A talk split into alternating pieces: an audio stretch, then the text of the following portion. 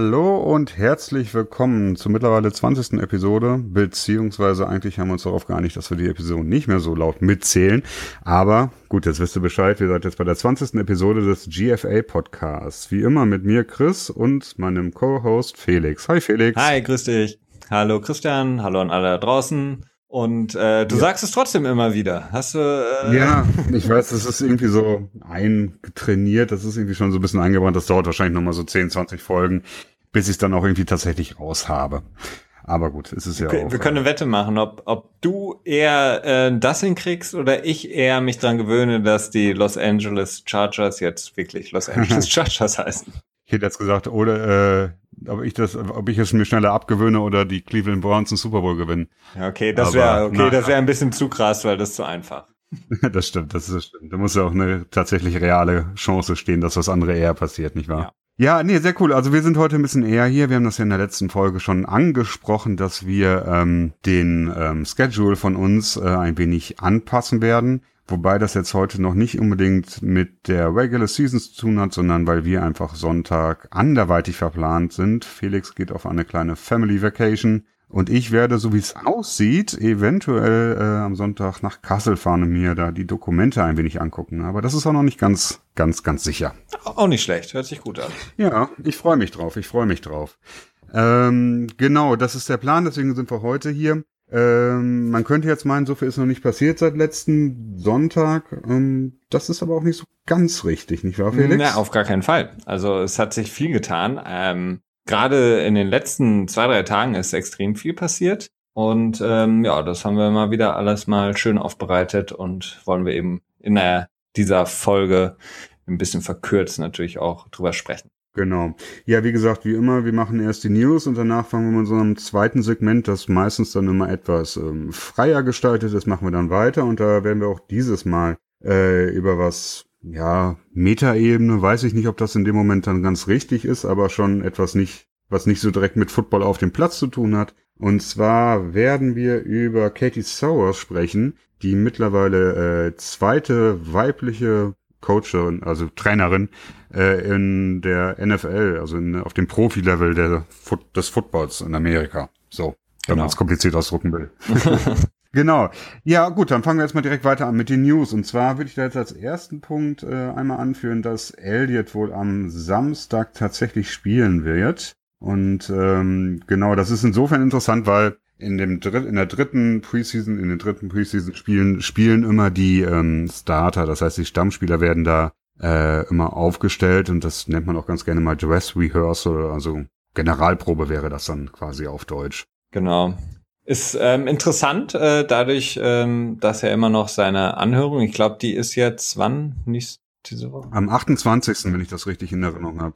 Also am Montag dann. Könnte ein bisschen dafür sprechen, dass was du letzte Woche angekündigt hast, dass die Cowboys hier vielleicht relativ sicher sind, dass sie in eine Berufung gehen und das dann quasi von einem ähm, Gericht außerhalb quasi der NFL-Reichweite einklagen wollen. Das Spielrecht für Elliott, sozusagen wie von einem Arbeitsgericht. Und ähm, vielleicht auch denken, dass er dann die Saison spielt, ähnlich wie es bei Brady ja auch war. Mhm. Ja, das wäre halt der Kurs. Also wenn er tatsächlich dann diese Injunction bewirken kann, beziehungsweise die ähm, eine einstweilige Verfügung, äh, dann wird sich das Ganze halt ewig hinausziehen. Also dann wird das halt nichts vor, ja, nach dem Super Bowl dieses Jahr passieren. Äh, schon in der Offseason dann in der nächsten. Also das, äh, das wird wahrscheinlich nicht so sein wie bei Brady, dass sich das über ähm, zwei Spielzeiten obwohl hat's ja dann am Ende auch nicht. Aber das ist ja kurz vorher erst quasi entschieden worden. Ähm, es wird schon seine Zeit dauern. Ja. Wenn das dann so kommt. Ja, und okay, ne, dann spielt er in der Preseason, auch wenn die dritten Preseason-Spiele sicherlich die interessantesten sind, was die Starter selber betrifft, äh, spielt er immer noch kein Team wirklich auf Sieg. Und man sieht da im Prinzip relativ vanilla alles. Also es ist jetzt nicht so, dass da die speziellen Spielzüge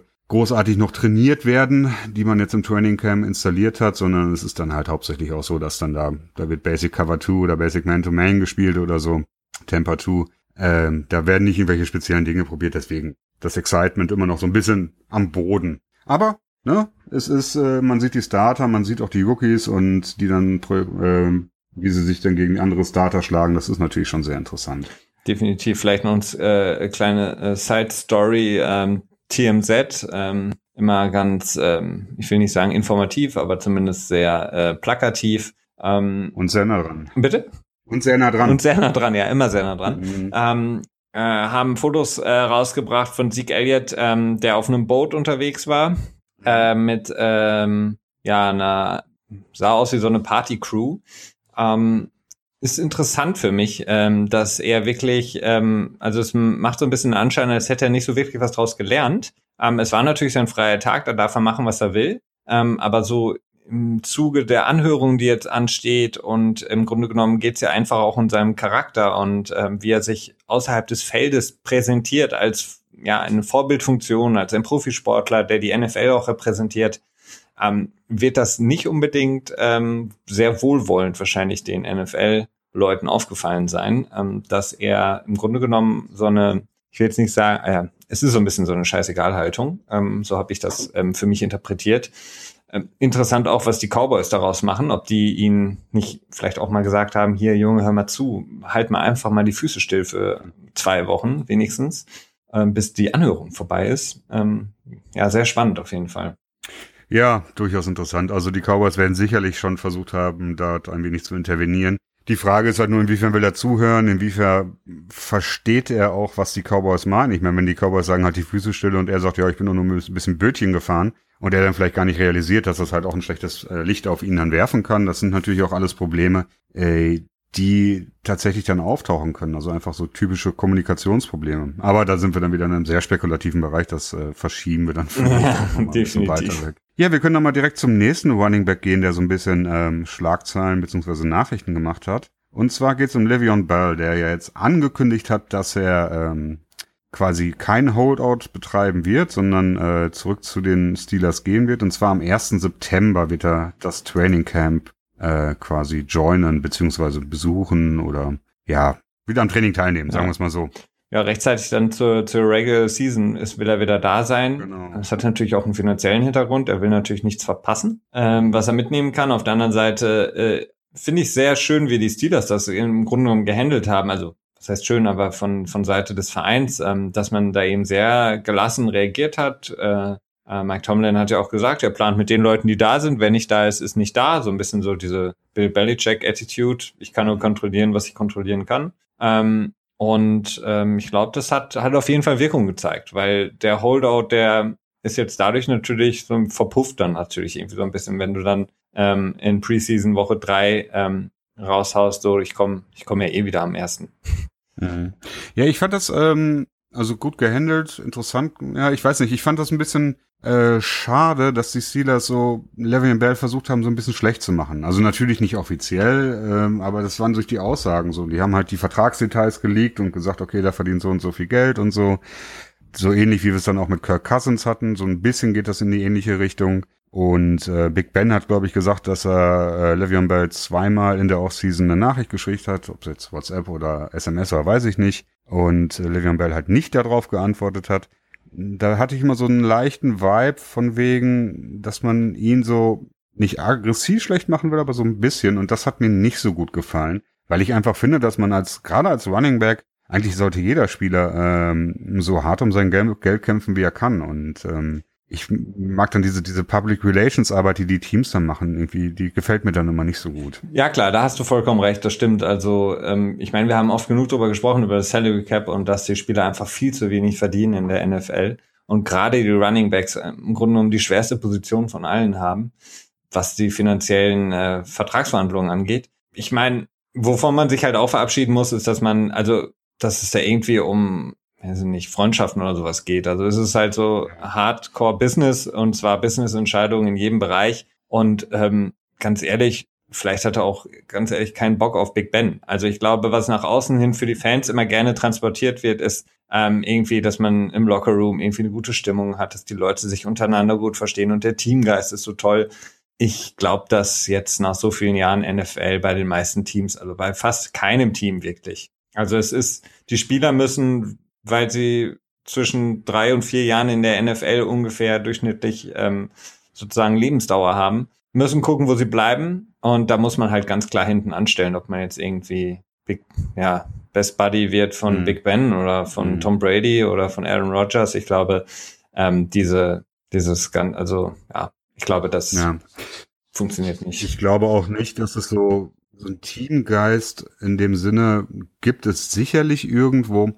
Allerdings ist das eher so, dass ähm, die wirklichen Verbindungen sind dann, glaube ich, eher in diesen Positionsgruppen in den Einzelnen. Also man hat dann unter den Running Backs wahrscheinlich ein gutes Verhältnis, unter den Linemännern hat man ein gutes Verhältnis, im Wide Receiver Core und so weiter. Das da, weil man damit auch zusammen trainiert. Ne? Es ist ja so hauptsächlich trainieren die Positionsgruppen ja alleine. Und dementsprechend ist da dann, glaube ich, wirklich ein guter Teamgeist zusammen. Und so ein allgemeines Teamding wird dann wahrscheinlich hauptsächlich eher auf ähm, so Respektgeschichten gegenüber den anderen beruhen und weniger, dass man so Buddy-Buddy und irgendwie zusammen feiert oder so. Ja, das, das glaube ich auch.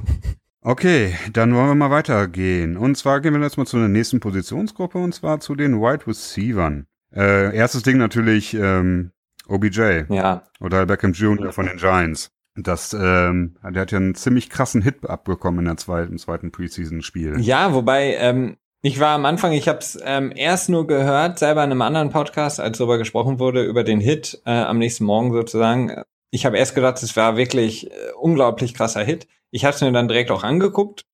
Ja, es war also ein Hit, wie er einfach die ganze Zeit, jedes Mal in jedem Spiel mindestens einmal passiert. Ähm, ich, ähm, der, der, der Cornerback von den ähm, Browns mit dem wunderschönen Namen Buddy Calhoun hat äh, OBJ, der halt auch in die Luft steigt, ähm, ja, in oberhalb der Knie erwischt, also zwischen, also so Oberschenkelbereich und ähm, oder Beckham kommt dann halt auch verdammt schlecht auf dem Boden auf und ähm, bleibt dann quasi mit dem einen Bein hängen und ja, sieht sehr schlimm mhm. aus, als würde ja den Knöchel Knie etc. alles kaputt sein.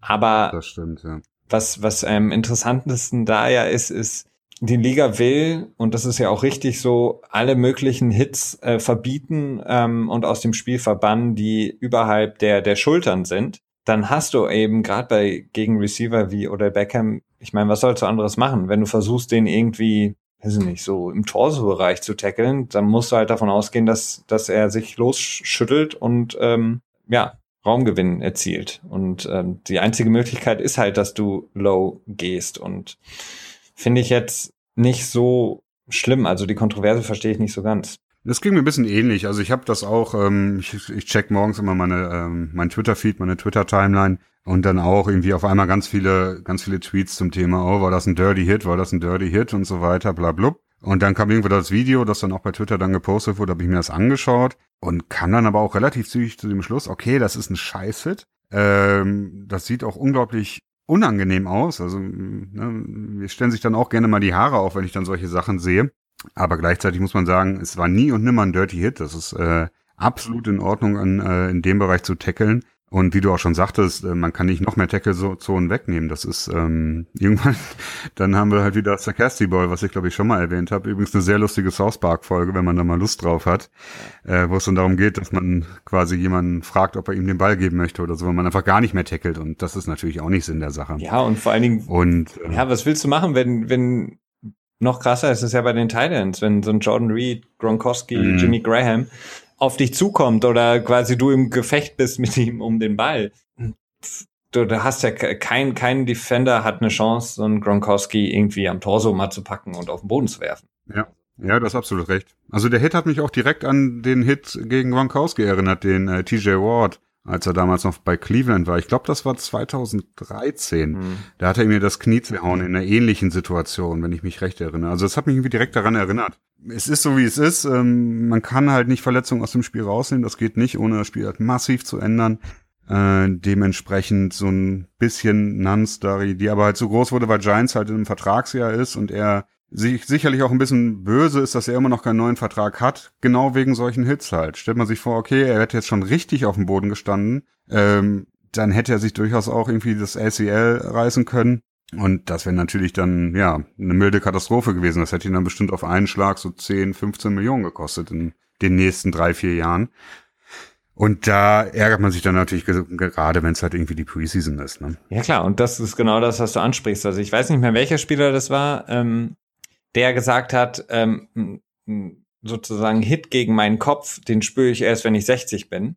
Ähm, ein Hit, der low ist, im Knie- oder Knöchelbereich, ähm, den spüre ich halt direkt und der kann mir halt meine Vertragsverhandlungen zerstören, beziehungsweise den spüre ich für die nächsten vier Jahre, ähm, mhm. weil ich unter Umständen vielleicht keinen neuen Vertrag bekomme, wenn ich jetzt nicht so ein Superstar bin wie ähm, OBG. Und dann, ja, das ist natürlich krass. Also wenn, wenn, wenn ein Spieler schon so weit ist, das zu sagen, ähm, dann versteht man, warum die Spieler eben selber so äh, reagieren. Ne? Mhm. Ja, das stimmt schon. Hast du noch irgendwie einen Kommentar zu dem quote-unquote äh, divahaften Verhalten von äh, Odell Beckham? Ähm, ja, also das war ja, war in den letzten Saisons ähm, ist es ein bisschen ähm, sozusagen das fast so ein bisschen übergelaufen. Ähm, insgesamt muss ich sagen, ähm, er hat oder Beckham hat sich halt ähm, in jetzt so ein bisschen in so einen Strudel ähm, begeben. Ich bin auf jeden Fall auf seiner Seite, dass er zu Beginn seiner Karriere auch sehr ähm, extra ähm, hart rangenommen wurde von den Verteidigern. Ähm, da war ich jedes Mal bei ihm, ähm, wenn er sich da auch zu Recht aufgeregt hat in meinen Augen. Ähm, wir wissen ja auch nicht, es gibt ja auch da Gerüchte, dass er auch eben sehr hart beleidigt wurde auf dem Spielfeld. Mhm. Ähm, wenn das wirklich stimmt, dann bin ich voll bei ihm. Das, ja, er zieht es jetzt halt so ein bisschen zu krass, finde ich, ähm, weiter, ähm, dass er sich immer als der, der, ja, derjenige darstellt, der immer ähm, von der Liga, von den Gegenspielern einen drauf bekommt. Ähm, ja, weiß ich halt nicht. Also das, das sehe ich ähnlich. Also ich äh, muss auch sagen, ich fand, was, ähm, was vor ungefähr anderthalb Jahren so alles abgelaufen ist, ähm, das waren so Dinge, da stand ich auch immer komplett hinter ihm im letzten Jahr.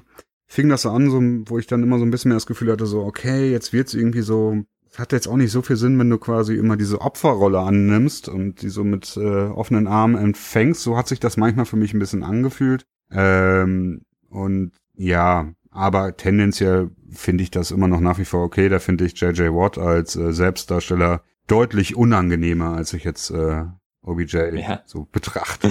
ja, definitiv. Also wie gesagt, ich glaube, er kriegt viel, viel auch ähm, zwischen den, was man so nicht mitbekommt am Bildschirm ähm, mit ähm, oder Beckham.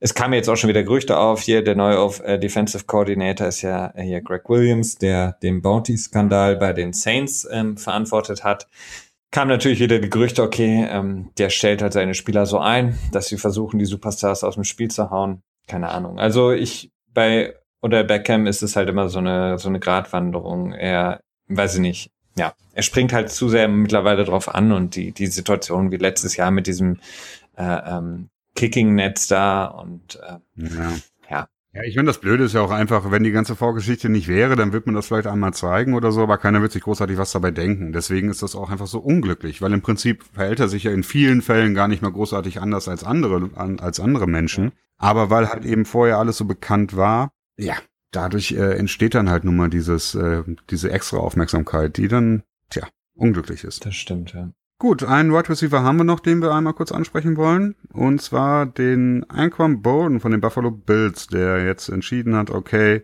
Buffalo, hm, hat alles nach einem coolen Projekt ausgesehen, aber jetzt äh, möchte ich da doch gerne in den Ruhestand gehen. So, ähm, böse Zungen würden behaupten, er sieht, okay, bei dem Team gibt nicht mehr viel zu tun, äh, ciao. ja, ich, ähm, ich vermute es auch, weil das ja, ich weiß gar nicht, wie lange war er da? Eine Woche, anderthalb? Das war nicht lang. Und ähm, ich glaube das auch. Also er hat ja in seinem Statement selber gesagt, ähm, dass er quasi seine ja, Arbeit, die er machen kann neben dem Platz, also seine Community-Arbeit, die wohl immer sehr stark auch war, auch bei den vorherigen Stationen in Arizona und Baltimore. Ähm, sein sozusagen gesellschaftlicher Nutzen ist größer als der Nutzen, den er den, den Bills geben kann. Aber es hängt natürlich, glaube ich, auch stark damit zusammen, dass er gesehen hat, dass bei den Bills einiges jetzt zusammengebrochen ist. Ähm, ich weiß nicht, wie es gewesen wäre, wenn der Sammy Watkins Trade nicht gewesen wäre. Ob er dann gesagt hätte, okay, hier sehe ich vielleicht noch mal eine Chance, aber ich glaube, dass er auch gesehen hat, ich habe eine Karriere, die, ähm, wie ich finde, auf jeden Fall eine Hall of Fame Karriere ist. Warum soll ich mich jetzt noch mal hier für ein Jahr in Buffalo schinden, ähm, wenn ich eigentlich Zeit mit meiner Familie und äh, meinen Community Arbeiten verbringen kann? Ja, das stimmt. Also ist es schwer zu sagen, ob es jetzt äh, an der Perspektive von Buffalo liegt oder ob es jetzt wirklich an den Gründen liegt, die er genannt hat. Aber ja, es ist ähm, sicherlich eine Karriere, eine bemerkenswerte Karriere gewesen, die jetzt ein Ende findet. Der war irgendwie auch immer da, ne? Also war immer da. Ja. Hm? Und er war auch vor allem immer, er war nie so so so von der athletischen Voraussetzung nie so talentiert wie die Spieler, mit denen er zusammengespielt hat, wie irgendwie so ein Larry Fitzgerald in, in Arizona. Aber trotzdem war er trotzdem immer da und hat die wichtigen Catches gemacht für Baltimore im Super Bowl. Ähm, also ist schon erstaunlich auf jeden Fall. Okay, dann haben wir die Positionsgruppe auch wieder abgeschlossen. Und würde ich jetzt mal vorschlagen, kommen wir dann zur, ja, ich würde sagen, am meist diskutierten Positionsgruppe im Moment, und zwar der Quarterbacks, wenn nicht sogar immer die meist diskutierte. Ähm, ja, wir haben das ja noch zufällig, zufälligerweise in den letzten Wochen immer so sehr stark beleuchtet. Was machen die Rookies? Was machen die neuen Spieler, die neuen Quarterbacks, die jetzt gedraftet wurden? Und ähm, ja, da würde ich mal sagen, gucken wir mal, was da so passiert ist. Starten wir mal mit meinem potenziellen neuen Lieblingsquarterback. Blake Bottles? Wenn ich meine. Nein, nicht Blake Bottles. okay, dann würde ich sagen Deshaun Kaiser vielleicht. Genau der, genau der. Ja, Deshaun Kaiser ähm, wurde zum Starter ernannt. Ähm, ich war ein bisschen überrascht. Ähm, ja, ich weiß noch nicht so wirklich, was ich davon halten soll. Also einerseits ähm, ist es, finde ich, irgendwie so ein bisschen früh, habe ich, also so ist so mein Gefühl. Ähm, mhm. Er hat natürlich viel Punkte sozusagen ähm, er spielt, ähm, hat sehr gut ausgesehen, aber wir haben auch darüber gesprochen, er hatte bis jetzt noch nicht so die ähm, erste Defense der Gegner ähm, gegen sich auf dem Feld. Mhm. Ja, ich meine, dass, dass, dass Brock Osweiler, das war ja mein, meine, meine Vermutung eigentlich, dass Brock Osweiler der Starter ist, ähm, aber der hat sich ja jetzt eigentlich selber wieder rausgekegelt. Ja. Das kann man durchaus so nennen, ja. Ich bin auch ähm, zwiegespalten. Ähm, ich habe stark Sorge, dass, wenn er jetzt wirklich von Anfang an der Regular Season spielen wird, dass er dann nicht in der Lage sein wird, die, den Job zu halten quasi und dann irgendwann ausgetauscht wird, dann wieder gegen Cody Kessler. Ähm, und habe so ein bisschen Bedenken, dass er dann ja Potenzial verliert in der Zukunft. Also ich hätte es halt lieber gesehen, wenn man ihn äh, für den Fall, dass er jetzt tatsächlich dann die Regular Season startet, äh, ich hätte es halt lieber gesehen, wenn man ihn dann irgendwie erst in Woche 10 oder 11 reinbringt, wenn man halt merkt, okay, die Saison ist eh gelaufen, was wohl ne, der Fall sein wird, davon können wir glaube ich ausgehen. Äh, und dann einfach ihn nochmal fünf, sechs Spiele ähm, spielen lässt und einfach mal guckt, okay, was haben wir denn in ihm? Ne, wir schauen uns einfach mal an, dann haben wir eine ganze Offseason-Zeit, ihn zu evaluieren und dann haben wir auch ein bisschen Zeit zu überlegen, okay, wollen wir im nächsten Jahr in der möglicherweise einen tiefen Quarterback-Klasse nochmal zuschlagen und nochmal einen Quarterback mit viel Pedigree ähm, quasi draften, einen Spieler, der halt äh, verspricht, der ein Franchise-Quarterback zu werden, oder trauen wir Kaiser das zu, dass wir sagen, okay, wir bleiben bei ihm und wir bauen jetzt um ihn drumherum auf, bauen jetzt um ihn, drum, um ihn drumherum weiter. Äh, das hätte ich irgendwie lieber gesehen. Ich habe halt so, aber gut, ich meine, vielleicht ist das Coaching-Staff ja auch so, ähm, so sicher in ihrer Einschätzung von ihm, dass sie sagen, okay, der ist der Starter und der ist so gut und wir sind wirklich, gehen wir davon aus, okay, der hat das Potenzial. Ja, Dann sie müssen es. Super. Also sie müssen so sicher sein, ähm, denn einen größeren Druck ähm, für einen Rookie-Quarterback als in der Woche eins zu starten gibt es ja eigentlich nicht. Also und dann hättest du quasi eine eine komplette Saison, um ihn zu evaluieren. Und ähm, die meisten, die ja ja gifted sind, sage ich mal, und aus dem College kommen, scheitern ja ähm, an mentalen Hindernissen, wenn es dann darum geht, ähm, in der NFL als Quarterback zu spielen. Von daher Anscheinend sind sie sich extrem sicher. Ich bin auch überrascht. Ich hätte jetzt eher dann nach der Vorstellung von Osweiler auf Cody Kessler gesetzt, aber ja, scheint wohl ähm, doch zu passen. Und man muss ja auch dazu sagen, wenn die, die Browns vielleicht auch wirklich ähm, optimistisch sind selber und daran glauben, kann man ja auch davon ausgehen, so wie sich das Ganze jetzt gestaltet, dass sie nicht in den Top 5 nächste Saison, also im nächsten Draft picken werden. Das ist natürlich auch möglich, ja. Mhm. Allerdings haben sie auch genug Potenzial, um bestimmt auf, auf äh, Position 3 hochzutraden, ohne dass sie jetzt äh, ihre eigenen Picks großartig abgeben müssten. Ähm, aber klar, es macht es natürlich schwieriger. Ja, okay, dann zum nächsten Rookie Quarterback, äh, Mitch Trubisky. Ja, der over Mike Lennon Fragezeichen. Ja, würde ich schon sieht auf jeden Fall so aus. Ich warte schon irgendwie, dass äh, die die die die schon eine Statue vorm Stadion äh, von Trubisky aufbauen, weil der ähm, ja irgendwie momentan alle auf seiner Seite hat, die Fans sowieso. Ähm, ich glaube, die, die, die Coaches auch, die trauen sich nur noch nicht so wirklich, das so zu sagen. Aber ähm, ja, ja, Mike Lennon, der hat, der hat auch wirklich einfach nur Pech, ne? Der hat die, die A-Karte gezogen. Also ich äh, erinnere mich noch an die Geschichte, als er beim Draft quasi eingeladen wurde zu so einer Fan-Experience. Da wurden dann vielleicht 100 Fans oder so in so einen kleinen Saal eingeladen und äh, Mike Lennon war halt auch da quasi als der Quarterback des Teams. Und äh, dann traden sie hoch an Position 2 und äh, draften einen Quarterback und Mike Glenn, der dann da halt gesigned hat, um der Starting Quarterback zu werden, denkt sich nur so, the fuck is going on here? Schon wieder. Und, ja, schon wieder. Wird wieder von einem, äh, von einem First Round äh, Quarterback quasi ersetzt oder potenziell ersetzt. Also der tut mir schon so eine Spur leid. Aber auf der anderen Seite kriegt er, glaube ich, äh, knapp 15 Millionen da. Äh, da muss er ihm, einem eigentlich auch nicht leid tun. Nee. Zumindest, wie gesagt, die, die, ähm, also die Geschichte zeigt ja auch, dass, ähm, sagen wir mal, von drei äh, vielversprechenden Rookie-Quarterbacks, die starten, spielt vielleicht einer die Saison durch. Ähm, der Rest verletzt sich irgendwie, weil sie ähm, körperlich noch nicht so weit sind oder vielleicht sich zu viel zumuten und irgendwie rumscramblen und dann erwischt werden oder einfach, weil sie äh, irgendwie in, in ein Loch kommen und nicht mehr da selber genau. rauskommen. Von daher. dann gebencht, ne? Ja. Gut, dann haben wir zwei von den äh, vier Rookie-Quarterbacks, die halt Schlagzeilen machen, die ähm, wohl nicht starten werden. Und das ist zum einen äh, ist Deshaun Watson, jetzt bin ich mir gar ja, nicht ganz sicher. Deshaun Watson. Ah, okay. Der äh, hinter Tom Savage äh, spielen wird, voraussichtlich bei den Texans, Houston Texans. Und ähm, Mahomes, der hinter ähm, Alex Smith spielen wird. Ja. Eigentlich mehr oder weniger, ja, wohl bei den Texans weiß ich nicht so genau, aber ähm, dass Mahomes nicht starten wird, das war eigentlich relativ klar. Der wurde schon eher so als äh, Quarterback der Zukunft gedraftet. Ja, auf keinen Fall. Also da sehe ich auch überhaupt keinen keinen Grund. Also warum sollte man Alex Smith da ersetzen durch einen Rookie Quarterback? Also macht überhaupt keinen Sinn bei bei den Texans. Ja, wird sich zeigen. Ähm, Tom Savage sah jetzt aber zum Beispiel gegen die Patriots, die ja auch ihre erste Defense da auf dem Feld hatten, gegen ihn ja jetzt nicht schlecht aus. Von daher, warum nicht? Okay, als letzten kleinen Token können wir einmal nochmal über Blake Bortles sprechen von den Jacksonville Jaguars. Finally. Everybody's Darling, der jetzt äh, schlussendlich tatsächlich dann gebencht wurde und Chad Henney, der Karrieren-Backup, kann man so sagen, Career-Backup nennt man das dann ganz gerne mal, äh, bekommt jetzt die Starting Role bei den Jacksonville Jaguars. Ja, Punkt. Punkt und äh, ähm, das, die Saison ist äh, zu großen Teilen over würde ich sagen. Ja, ähm, gibt, gibt einen verhältnismäßig guten Draftpick womöglich, aber. Ja.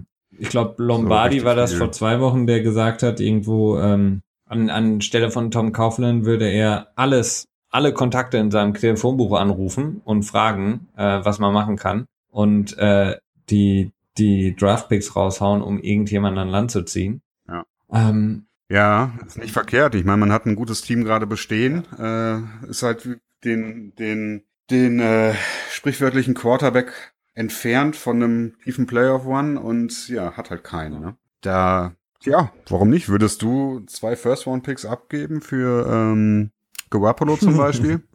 ähm, ja. Ist halt schwierig einzuschätzen, wie gut er ist. Ja. Ne? Also das ist immer das, womit ich mich schwer tue. Ich, ja, ich weiß auch nicht. Also ja, bei, bei Garoppolo ist ja diese Story, diese ewige Story, ähm, traden ja oder nein, ähm, Franchise nächstes Jahr ja oder nein. Ich, ähm, ich keine Ahnung, ich glaube, ich würde ihn abgeben, wenn, wenn, wenn das Angebot gut genug ist. Ähm, ich meine, irgendwann muss man halt, ähm, entweder muss man, also man muss halt irgendwann die Entscheidung treffen. Traut man Tom Brady noch zu, drei Jahre zu spielen, dann würde ich Garoppolo abgeben. Wenn man sagt, okay, Brady macht es doch nicht mehr drei Jahre, dann würde ich ihn auf jeden Fall behalten. Aber mhm. ja. ja. Ich, ich sehe es auch so. Warum sollten die Patriots ihn jetzt wegtraden? Ich meine, sie würden halt, okay, nehmen wir mal an, sie würden zwei First-One-Picks bekommen. Dann würden sie aber ähm, wären sich aber halt nicht sicher, was passiert. Wir haben dann kein Backup, weil, ähm, ja. Gott, wie heißt nochmal der Backup? Ähm, der, der dritte Quarterback. Von wem jetzt? Von den Pets. Von den Patriots. Uh, Brissett, Jacoby. Ähm, genau, äh, der hat ja bewiesen, dass er im Moment wohl nicht, äh, ja, auf den kann man wohl im Moment noch nicht zählen. Ja. Ist ja auch in, in seinem zweiten Jahr.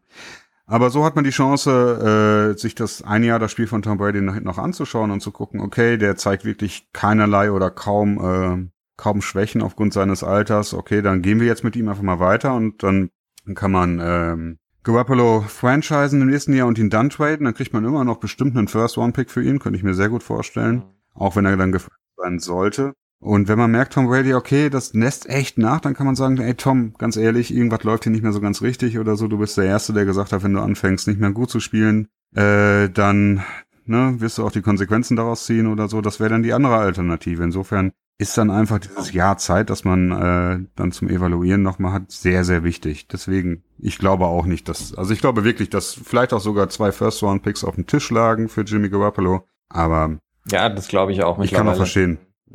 Okay. Ja gut, dann haben wir es eigentlich soweit äh, durch für den ersten Part. Vielleicht ein kleines, äh, kleines Bonbon ja. noch. wir, mhm. ähm, Dwayne Allen, Thailand von den von den Patriots, ah, ja. hat ähm, heute ähm, ganz frisch ähm, erzählt, äh, ich glaube, Boston Radiosendung, ähm, dass er ähm, ja ganz ehrlich sein will und er hat sehr große Probleme damit, das Playbook der Patriots zu lernen und beziehungsweise es ist verdammt schwer für ihn. Äh, ist mutig von ihm, das zu sagen. Ähm, ich glaube, es gibt viele, die das sich nicht trauen würden, äh, öffentlich zu sagen. Insgesamt ähm, spiegelt das aber auch natürlich so ein bisschen seine Offseason, also seine, sein Training Camp jetzt auch wieder. Und er wäre jetzt auch nicht der erste Veteran, der zu den Patriots kommt und gerade was die Offense angeht, äh, es nicht schafft, oh ja. das, das Playbook äh, zu adaptieren. Ich bin auch oh ja, ich mein, mittlerweile so ein bisschen so, dass ich ihn als ähm, überraschenden Cut sehe, weil ah. der die die die die Crew dahinter jetzt ja nicht unbedingt schlecht zu sein scheint. Ähm, oh ja, das war wirklich ein äh, überraschender Cut. Äh, ich schaue mir mal gerade kurz die Vertragsdetails von ihnen an. Weil der dahinter hast ja den, den Rookie ähm, Hollister, hier ist Hollister. Genau. Mhm. Und dann noch ähm, der, den sie aus, war das Kansas City geholt haben? Shaughnessy. Äh, O'Shaughnessy. O'Shaughnessy. Sehr schöner Name. Ähm, plus ja, Gronk. Allerdings, ja klar, Gronk. Ähm, Matt Langle. Ich meine, ja gut, McLangle, der wird äh, wahrscheinlich der Odd Man Out sein. Ich glaube nicht, dass der große Chancen hat äh, zu verweilen. Das würde mich sehr wundern. Ich würde es ihm gönnen. Also ich fand ihn immer sehr sympathisch, aber ich glaube es eher nicht. Ähm, ich finde ja, also das würde viereinhalb Millionen Dead Money bedeuten. Und ähm, genau, also das ist dieses Jahr, dass er gecuttet wird, ist sehr unwahrscheinlich, weil er mehr oder weniger dieses Jahr umsonst spielen kann. Das Gehalt ist nahezu garantiert. Äh, Im nächsten Jahr kann er halt ohne Verluste gecuttet werden. Aber in diesem Jahr unwahrscheinlich, würde ich mal. Da muss er schon wirklich eine Katastrophe sein, damit, äh, damit er gecuttet werden würde. Ja. Aber ja, gut. Wir werden sehen, wir werden sehen. Gut, dann äh, leiten wir jetzt in Teil 2 über.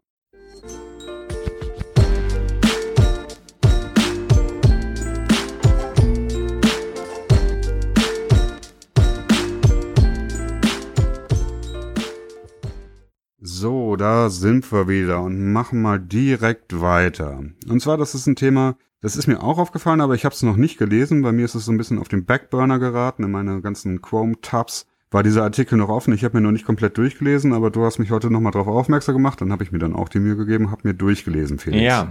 Erzähl doch mal kurz. Ja, ich, ähm, ich bin gestern, ich glaube, oder war es gestern oder vorgestern durch einen Tweet aufmerksam geworden, ähm, dass ähm, Katie Sowers ähm, die nicht nur die zweite Vollzeit-Trainerin ist, ähm, sie ist Assistant, ähm, ich glaube, Wide Receiver ähm, Coach. Genau, Assistant Wide Receiver genau, Coach. Genau, für die äh, San Francisco 49ers ähm, und unter Kyle Shanahan.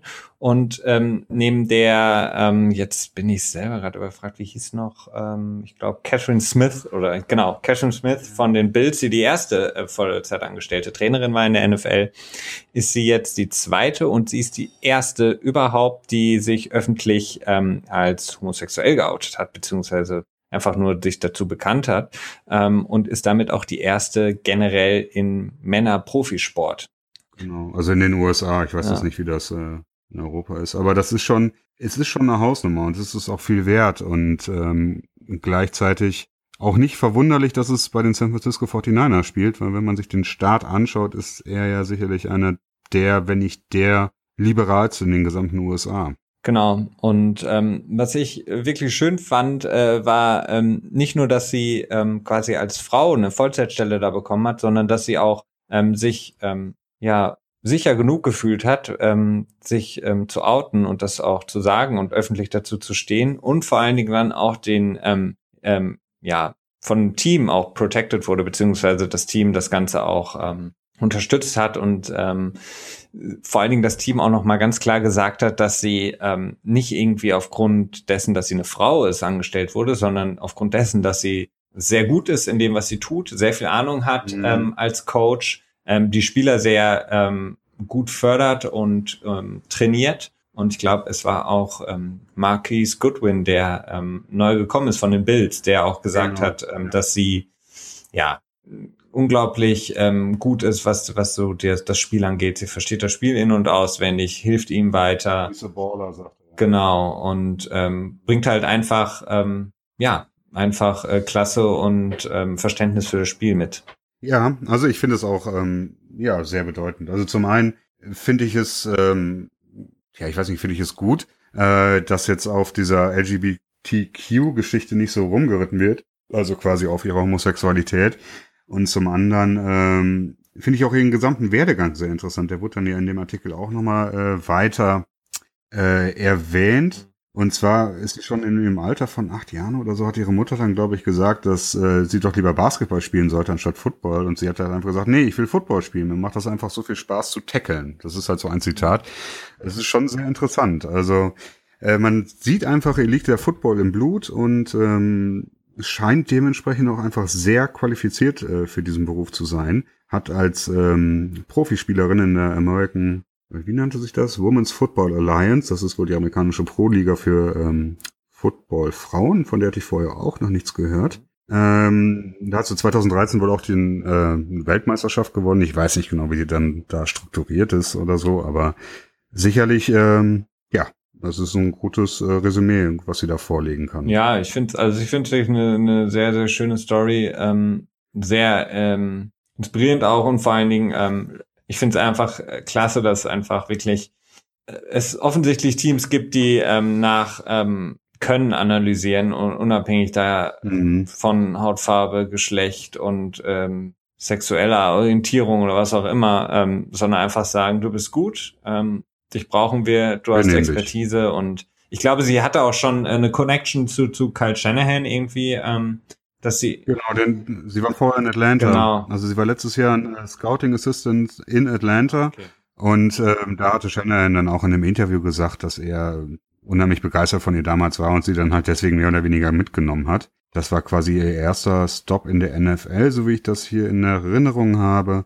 Ähm, wer aber halt auch noch sehr besonders ist in ihrer, in ihrer Vita ist äh, Scott Pioli. Also über den haben wir auch schon mal gesprochen, vielleicht erinnern sich einige. Und zwar in der Geschichte, als es um Ryan O'Callaghan ging, äh, der äh, Tackle, der vorher bei den Patriots und bei den Chiefs war. Und ähm, ja, der sich halt nie getraut hat, sich zu outen und immer mit dem Gedanken gespielt hat, sich das Leben zu nehmen, weil er quasi Football nur als Schild benutzt hat, um seine Sexualität zu verstecken und sich überhaupt nicht vorstellen konnte, dass er mit seiner Sexualität tatsächlich normal leben kann. Also mit seiner Homosexualität äh, in dem Fall speziell. Äh, so dass man sagen kann, dass Scott Pioli wohl doch eine sehr, ähm, ja, ja, sehr löbliche Rolle gespielt hat, eine sehr wichtige Rolle auch. Ähm, ja, genau. Äh, war auch bei den Patriots, glaube ich, ne? War der nicht der General Manager von den Patriots, bevor Bills, äh, nicht Bills, sondern Bill Belichick die Rolle eingenommen hat? Ähm, das kann gut sein. Ähm, mh, ja, kann, kann wirklich gut sein. Ich bin, ich bin mir nicht mehr ganz so sicher. Ähm, ich meine aber, er hat die meiste Zeit bei den Chiefs dann auch verbracht, oder? Ähm, ähm, genau, der war 2000 bis 2000, äh, ja, auf jeden Fall ja. 2000 fing es an, ich weiß nicht genau, wie lange Ja, also wie gesagt, ähm, ich, ich fand es wirklich eine, eine coole Sache ähm, zu sehen, dass ähm, dass die NFL da auch ähm, zumindest dass einige Teams oder jetzt leider auch erst nur zwei Teams, aber immerhin zwei Teams gibt, die die ähm, da wirklich ähm, ganz unabhängig auch beurteilen und einfach frische Leute, neue Leute reinkommen und nicht immer die gleichen äh, alten Coaches hin und her geschoben werden. Ähm, und ich ich finde das gut. Also ich, ich hoffe mal, dass das noch weitergehen wird und ähm, die Tendenz geht ja sowieso dahin, dass ähm, jetzt da auch, was die Coaches angeht, eine Verjüngung und ähm, ja. Also, mhm. Das ist so, das ist so ein bisschen dieser Trend zu mehr ähm, Statistik im, im Spiel, nicht wahr? Also dass er mit ja dem großen Schlagwort Big Data, sag ich jetzt einfach, werf das mal so in den Raum, dass halt mehr analysiert wird und zwar automatisch und weniger dieses klassische Football-Verständnis angewandt wird. Und da sind natürlich prädestiniert junge oder jüngere äh, Trainer gefragt, weil natürlich Coach Bill Belichick, der nicht unbedingt der Technikaffinste ist, der wird natürlich nicht auf einmal ankommen und äh, mit irgendwelchen äh, genau, eine Instaface, Instaface. und und äh, ja, what's your face, whatsoever. Ja, ähm, dementsprechend ist da vielleicht auch so ein kleiner ja, ein Paradigmenwechsel, der sich so leicht ankündigt. Wir werden sehen, wie sich das weiterentwickelt. Aber generell ein super Zeichen, dass man ähm, dort ähm, in dem Personalwesen in der NFL weitere Wege geht, nachdem es jetzt mit der Rooney Rule halt mehr für Diversität in Sachen ähm, Hautfarbe ging, jetzt dann auch noch äh, in Sachen Geschlechter das Ganze sich noch weiter öffnet und dann auch noch die ähm, sexuelle Ausrichtung. Das sind natürlich sehr, sehr gute Vorzeichen meines Erachtens. Definitiv. Schönes Schlusswort. Ja, nicht Ach. ganz, äh, aber für den inhaltlichen Teil sicherlich. Ähm, dadurch, dass wir jetzt so ein bisschen spontan waren, habe ich es jetzt noch nicht geschafft, aber ich wollte äh, ein kleines, ja, Verlosung weiß ich auch nicht, ist vielleicht ein bisschen viel. Aber ich habe seit Dienstag Madden und ich kann nur sagen, ich bin wieder voll drin in dem Spiel. Ich stehe richtig drauf. Ähm, und ich spiele sehr viel Madden Ultimate Team. Und äh, dementsprechend dachte ich mir so, hey, ich kann ja häufig mal einfach ein paar Karten raushauen oder vielleicht ein paar Coins oder so, ich weiß es noch nicht, die ich dann unter den, ähm, ja, unter unseren Hörern einfach dann verteile wie es mir spaßig ist, wie es mir lustig ist.